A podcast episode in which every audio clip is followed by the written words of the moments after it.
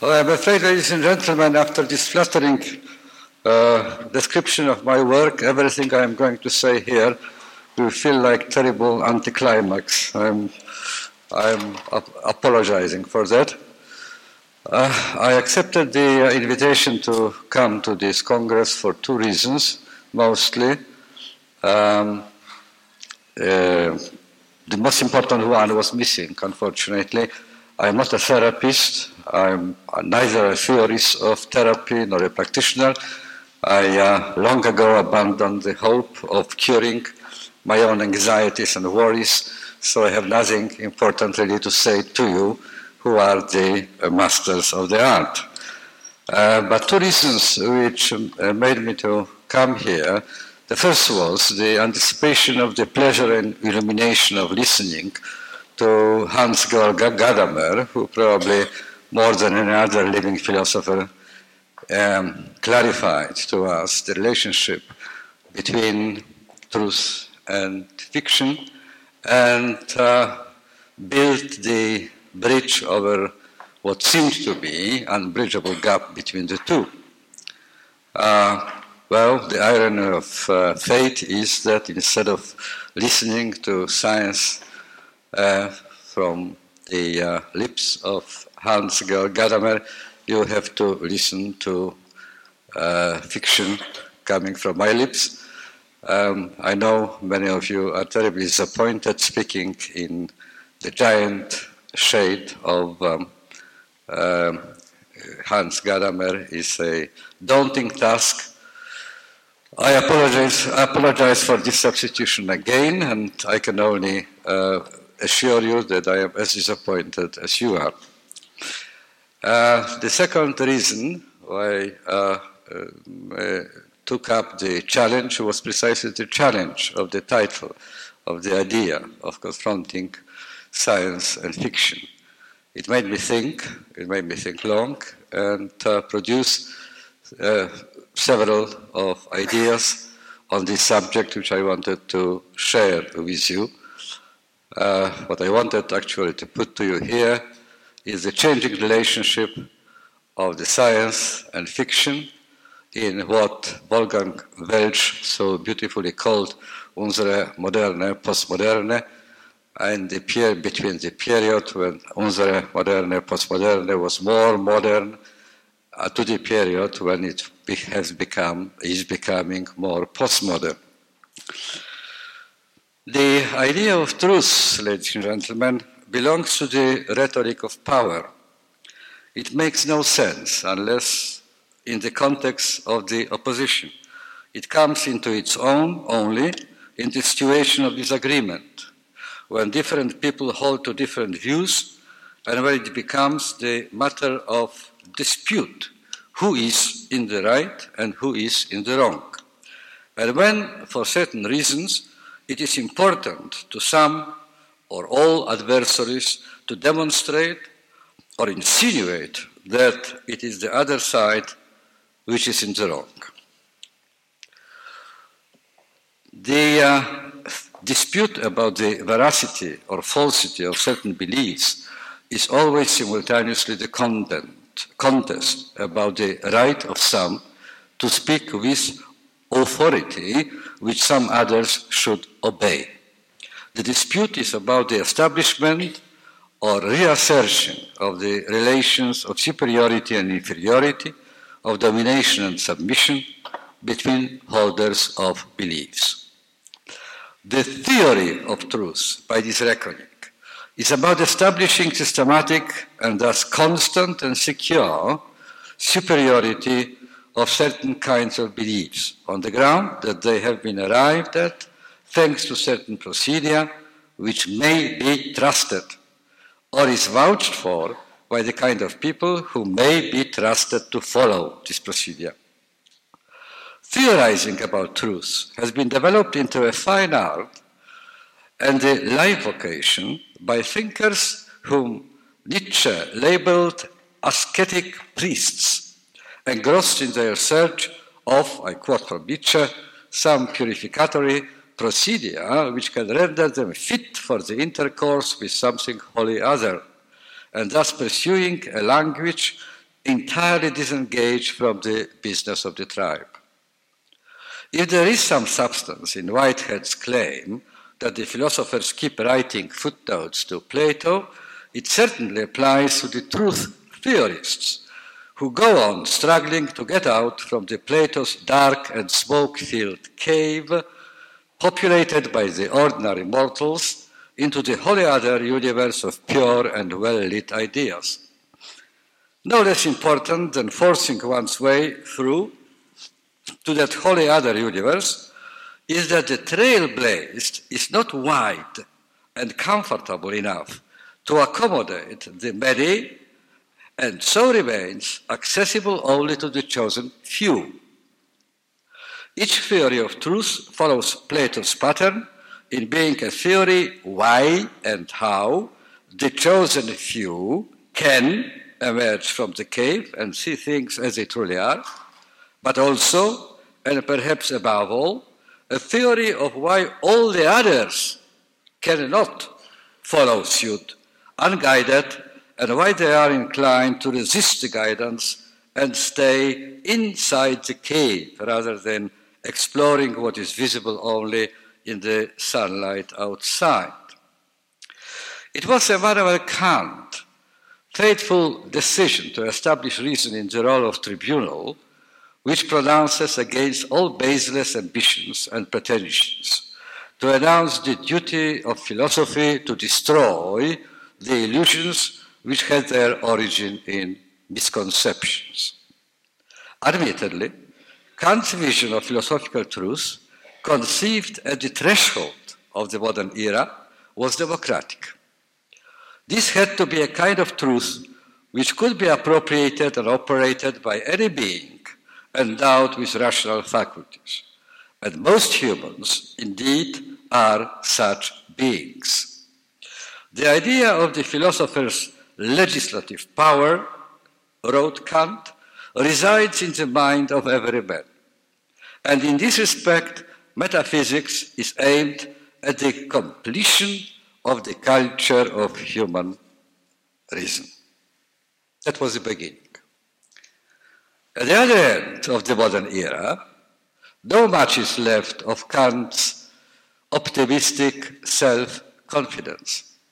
The useful ambition of modern philosophy to conquer and seduce non-philosophical minds with own rationality and to do away with raw and fickle common sense altogether gave way to sad and sober reflection on the deafness of the common mind or the ordinary consciousness to the voice of universal philosophical reason and its staunch resistance to reform. Philosophy may still be after certainty, but one certainty it conspicuously and inexorably lacks is that of winning the argument. The stakes, if anything, have been reversed. As, and so Martin Heidegger asks, I quote, It's not the question of the truth, the most inessential and superfluous that could be asked. No one can evade the evident certainty of these considerations. None can lightly neglect their compelling seriousness. But what is it that speaks in these considerations? Sound, in inverted commas, common sense. It harps on the demand for palpable utility and inveighs against knowledge of the essence of beings, which essential knowledge has long been called philosophy. Philosophy can never refute common sense, says Heidegger, for the latter is deaf to the language of philosophy. Nor may it even wish to do so, since common sense is blind to what philosophy sets before its essential vision. Well, ladies and gentlemen, today there is a subtle yet seminal shift in the stake stakes of the truth battles. If the loathing and anger against other truth theories continue unabated, and many a philosopher would repeat Kant's warning about the dire consequences of ignoring his own propositions, the same can no more be said about the ferocity with which the philosophically unendorsed, self-formed beliefs used to be condemned and sentenced to capital punishment. One may say that the philosophers struggle today, paradoxically, if one thinks of it, not so much about the one and true, one because true, theory of truth, but about the true, and therefore one and only, theory of truth with S in the end, in the plural. And because the plurality of truth ceased to be seen as a temporary irritant, soon bound to be left behind, and because the possibility that different beliefs may be not only simultaneously deemed to be true, but be indeed simultaneously true, the theory of truth, now in the center of the philosopher's attention, seems to forfeit much of its disputational function regarding the status of non philosophical knowledge. The task of philosophical reason seems to be shifting from legislating about the correct way of separating truth from untruth to legislating about the correct way of translating between separate languages, each generating and sustaining its own truth. Thus, Hilary Putnam develops his theory from the assumption of the impossibility to obtain by human means a God's eye view, from which the one and only meaning of phenomena could be contemplated. While Donald Davidson speaks of the truth in terms of native beliefs, views the practice of the ethnographers as the royal road to the discovery of meaning, and sets about answering the question how, given that we cannot get outside our beliefs and our language, so that to find some test other than coherence, we nevertheless can have knowledge and talk about an objective public world which is not of our own uh, making. Richard Rorty's work may be read as a powerful statement to the effect that the famous Whig vision of history, that picture of history as the unstoppable march from errancy to truth and from folly to and superstition to the rule of reason, that this Whig vision, uh, vision of history was painted with the ascetic priest's brushes. Borrowing from Milan Kundera, Rorty speaks of the tapestries woven by the theologians, philosophers, and learned men in order to cover up the unreadable mess of human predicament with a clean and clear likeness of sense. This habit of tapestry weaving was shared by such modern philosophers as sided with the utopia of progress and by their outspoken opponents who wrote sinister modern dystopias. It found its expression in Horkheimer and Adorno's waving Candide and Auschwitz into the same pattern of Enlightenment legacy, but it surfaced as well in Heidegger's reduction of the history of civilization to the ascent of technology, propelled by the lust for power and resulting in the unstoppable growth of the desiccated and arid wasteland, where the what is torn apart from the bet, and where essence and accident, reality and appearance, objective and subjective, rational and irrational, scientific and unscientific have parted their ways forever. Against this ascetic priestly urge to clean up and simplify the story of Western civilization, Rorty raises another, more complex vision of Western life, which would be well within its rights if repeating after Goethe, Zwei Seelen wohnen ach in meiner Brust, die eine will sich von der anderen trennen. trennen. Yes, there were all those things which the ascetic priestly philosophers have noticed in the modern adventure, but they were not the only things that could be spotted there. Yes, there was the technology induced lifelessness of the desert, trodden by emaciated and enframed beings, yet there was also the moral protest, the hope of freedom and equality. And uh, the latter were and still remain, so Rorty avers, the West's most important legacy. Yes, Western culture has been justly rebuked for being racist, sexist, and imperialist. But it is also a culture which is very worried about being racist, sexist, and imperialist, as well as about being ethnocentric, parochial, and intellectually intolerant.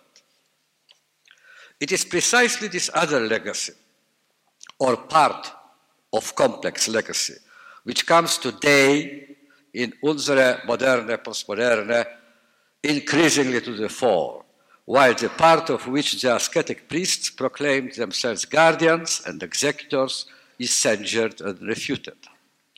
We are inclined today, I quote Rorty, to give up the last traces of the ascetic priests' attempt to see us as actors in a drama already written before we came to the scene.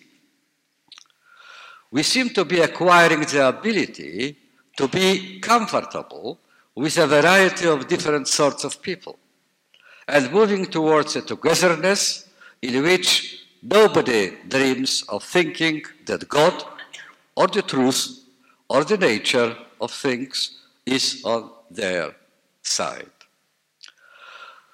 This is one part of Western legacy, so Rorty insists, which the ascetic priestly philosophers did their best to play down or downgrade. Exiled from political discourse, it needed to survive another shelter. Taking his cue from Kundera, Rorty suggests that it did find another shelter in that great Western invention, the novel, the work of fiction if this is the case, then one of the great paradoxes of the civilization bent on the extermination of paradoxes is that the truth of the West, the truth of modernity, found its home in the self-same work of fiction which it fought against tooth and nail. It follows from Kundera's description of art's labors, one that Rorty endorses, that it was and is the vocation of artistic fiction to serve as the ironic, irreverent counterculture to the technological scientific culture of modernity. That culture of ordering passion, knit divisions, and taught discipline. In the world that swore to seek and to achieve certainty and leans over backwards to make the word into flesh, the artistically conceived fiction of alternative worlds prevents designs from freezing into cages and the contrived structures from ossifying into dead skeletons.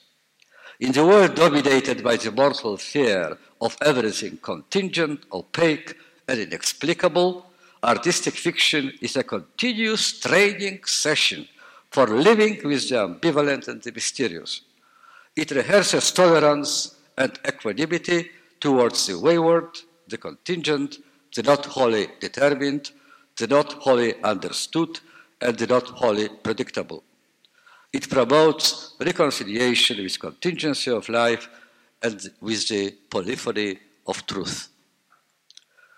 But consider, ladies and gentlemen, another, quite different, indeed opposite, description of artistic fiction one offered by the arts another redoubtable practitioner, Umberto Eco. We read novels, says Eco, because they offer us the pleasant impression of inhabiting the worlds in which the notion of truth is unshakable. By comparison with a novel, the real world appears to be an awfully uncertain and treacherous land. One can enjoy an unclouded comfort of certainty, says Eco, regarding the fact that Scarlett O'Hara married Rhett Butler. Certainty of a magnitude and degree of imperturbability seldom attainable in the real world. Whether I accept the truth of the novel or the truth of the real world, I do it, as Willard Van Orman Quine would point out, because in both cases I have already accepted, knowingly or unknowingly, a total comprehensive set of interlocking assumptions. The assumptions I need to accept in order to agree that the marriage between Scarlett and Rhett did take place are few, are conveniently simple and uncontested. Suspension of disbelief, trusting Margaret Mitchell's sole and undivided authority over the destiny of the characters will do nicely. The reasons for which I trust the historians who tell me that Napoleon died in 1821 are by comparison much, much more complex and cumbersome, says.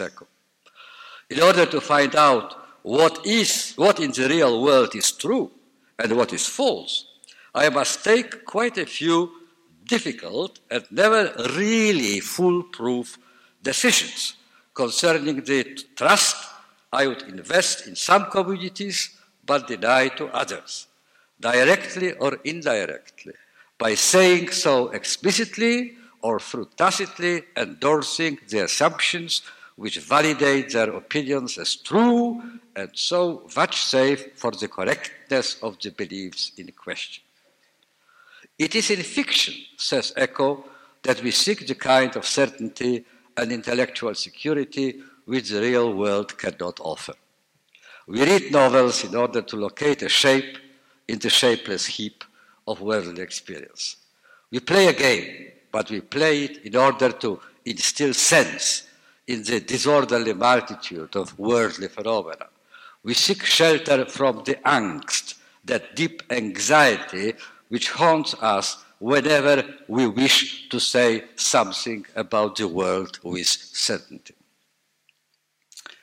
It is tempting, ladies and gentlemen, to explain the difference of emphasis in Kundera's and Eco's treatments of the same topic, not by school philosophical, but by the generational differences between them. Through Kundera's theory of the novel, speaks the experience of the generation which grew up in the shadow of the totalitarian state. That most radical and therefore the most sinister embodiment of the modern dream of pure order and orderly purity. It was that state, intolerant to all difference and all contingency, that saturated the fable of the novel with emancipating and liberating power for the sole reason of it being contingent and portraying a difference. Eco, on the other hand, speaks for a generation that grew up in the increasingly deregulated, polyphonic world of postmodernity. Novel can hardly add freedom to that world already bewildered by the boundlessness of possibilities it itself dangles. But it may, on the contrary, offer a foothold to the legs seeking in vain support in the quicksand of changing fashions, of identities that do not survive their own construction, and of stories with no past and no consequence. Contrary to some descriptions of the postmodern scene, it is not just the stubborn company of difference nor the continuous, perhaps even permanent cohabitation of various forms of life that lies at the roots of the postmodern challenge to understanding, to the certainty, as Ludwig Wittgenstein put it, of how to go on, and so to the characteristically postmodern form of anxiety. There is nothing new about living amidst the difference facing the difference daily and being forced to accept its permanence. Neither the modern nor pre-modern world were homogeneous. And it is not even clear whether the plurality of forms of life known and experienced by the pre-modern and modern men and women was less poignant or quantitatively more limited than the one lived through daily by the postmodern humans. But the pre-modern and modern men and women found and practiced their own and different from ours ways of coping with the challenges that plurality posited. Jose Ortega y Gasset found in the chronicle of the Spanish town of Briviesca a colorful description of the welcome which the residents of the town prepared to the Doña Blanca of Navarra, traveling through the streets of Briviesca to her wedding with the son, son of King Juan II.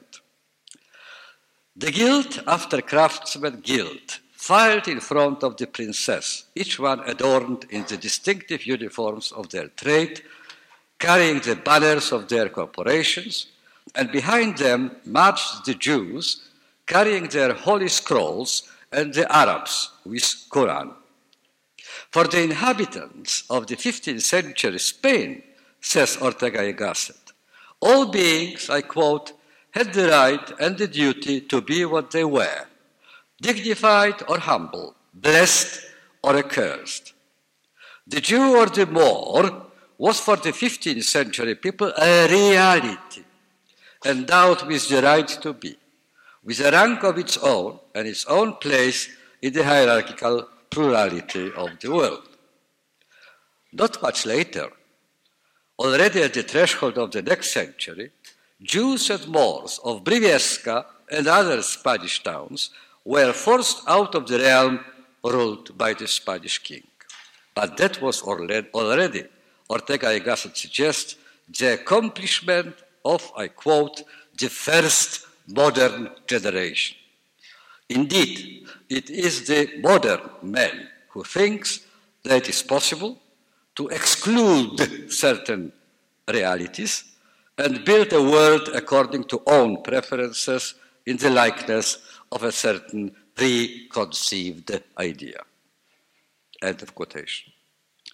Pre-modern men and women were trained to view the difference with equanimity and to accept the preordained plurality of beings as the integral part of God's creation.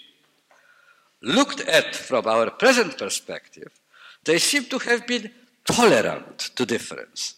But this was the sort of tolerance that expressed itself mostly in wishing and prompting everybody to stick to his own kind, in keeping one's distance, reducing the encounter between the kinds of to strictly institutionalized and ritualized patterns, and otherwise suppressing all morbid curiosity about other however starkly different forms of humanity. But let us note that such attitude could be upheld only as long as there remained more or less clearly defined kinds one could stick to. With the advent of the modern turmoil, breaking up of traditions and communities, setting the once stiff categories afloat and disembedding the individual identities, the pre-modern solution to the problem of plurality soon proved inadequate to avert or mollify the resulting anxiety born of confusion. To the pre-modern men or women, the truth and reality rolled into one was the product of God's intention, as embodied once for all in the shape of God's creation. It had been given, given, given since the moment of creation, and thus called for nothing more than the respectful contemplation, at best a, diligent study. Not so in the modern world of the permanent creation, permanent creation, as Ilya Prigogine put it in the recently published book La fin de certitude with the place in the world turning into the individual's task into something to be earned, conquered, fortified, and defended, it was increasingly difficult to view reality as given, as emerged once and for all from the suprahuman intention. What used to be authenticated in advance by the shape of the created world was to be now subjected to the process of authentication in the course of world creation. Destruction of difference became now the condition of order. This was the new modern variety of destruction, a creative destruction, destruction indistinguishable from the positive effort of order building.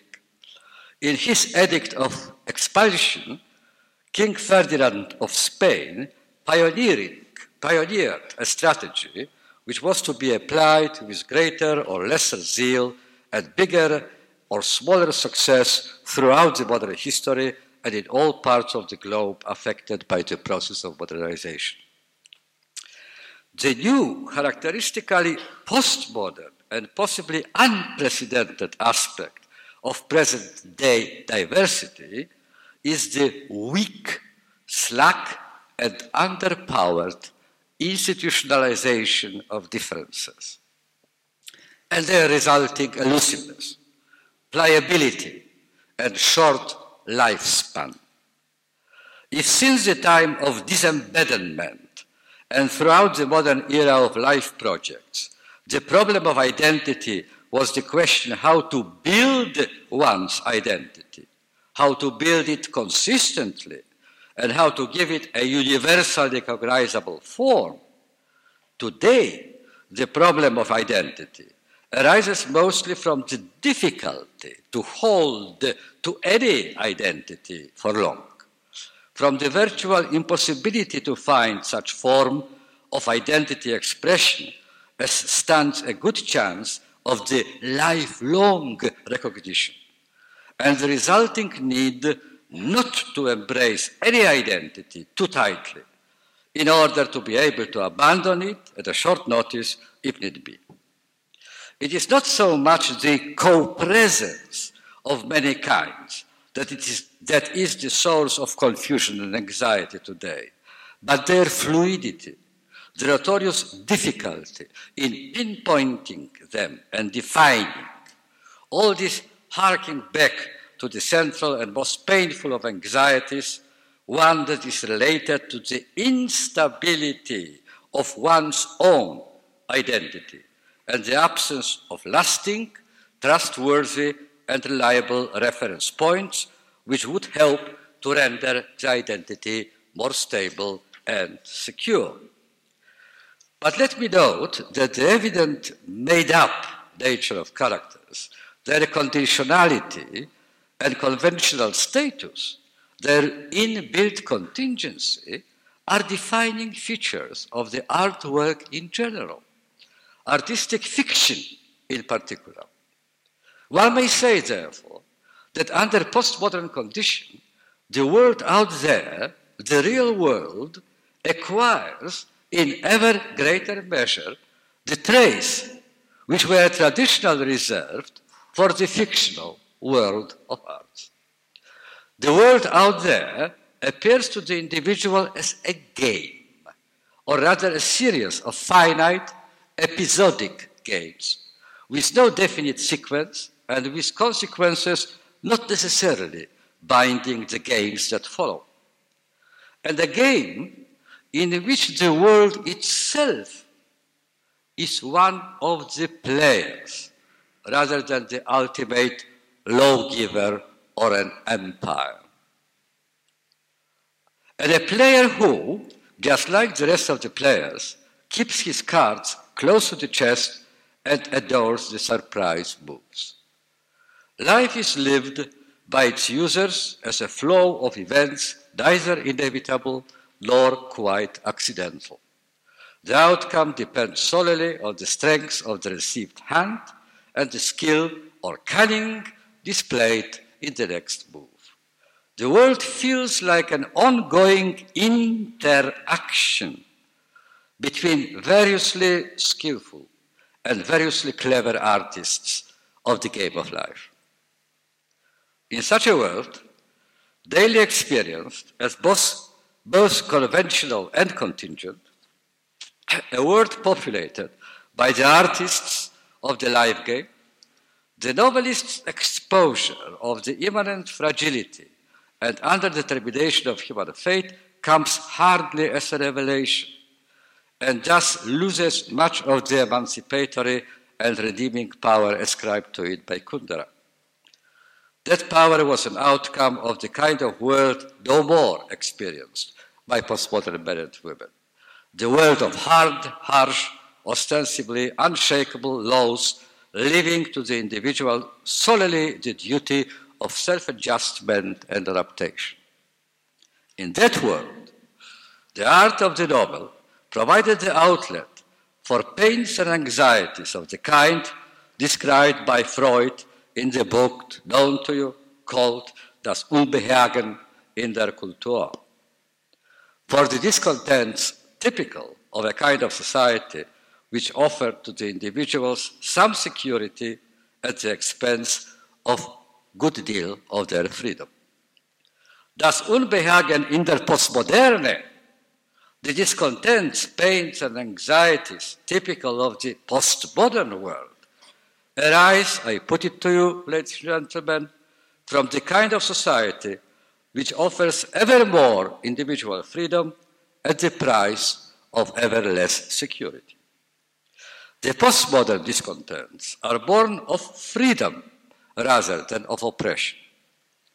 It is the other qualities of artistic fiction, those spelled out by Umberto Eco, the ability to simplify the baffling complexity, to select a finite set of acts and characters out of the endless multitude, to cut the infinite chaos of reality down to an intellectually manageable, comprehensible, and apparently logical size, to present the discordant flow of happenings as a story with a readable and understandable plot. That seems that seem cut to the measure of postmodern discontent. Of the pains and sufferings of postmodern men and women, bewildered by the paucity of sense, porousness of borders, inconsistency of sequences, capriciousness of logic, and frailty of authorities. In the modern world, fiction of the novel laid bare the absurd contingency hidden under the surface of ordinary reality. In the postmodern world, it strings together cohesive and consistent, sensible chains out of the shapeless mass of scattered events. The statuses of fiction and the real world have been in the postmodern universe reversed. The more the real world acquires the attributes relegated by modernity to the domain of artistic fiction, the more the artistic fiction turns into the shelter, or is it rather the factory of truth?